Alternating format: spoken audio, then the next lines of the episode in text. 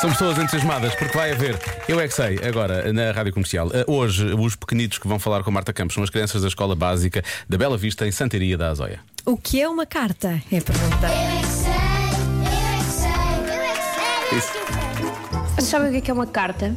Sim, carta firmonos, carta de segurança da Copa, carta de futebol para colar, uma carta de correio, uma carta de amor, uma carta de princesa, um desenho que também é uma carta.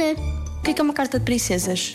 Pode ser uma princesinha, ou um baile, ou é um rei, é um namorado, dá uma carta para irem almoçar juntos. Há cartas que são tipo um cron, pokémons, pode ser carta super, pode ser, pode ser cartas da bola, jogar cartas assim.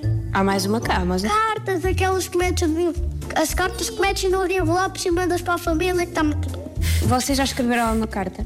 eu já, Altícia, E como é que se escreve uma carta? escrevendo com a caixa na carta para o Pai Natal, usando lápis e um papel, e escrevendo alguma coisa. E o que é que se escreve lá? Coisas de amor? Amor, a norte, queres vir jantar comigo?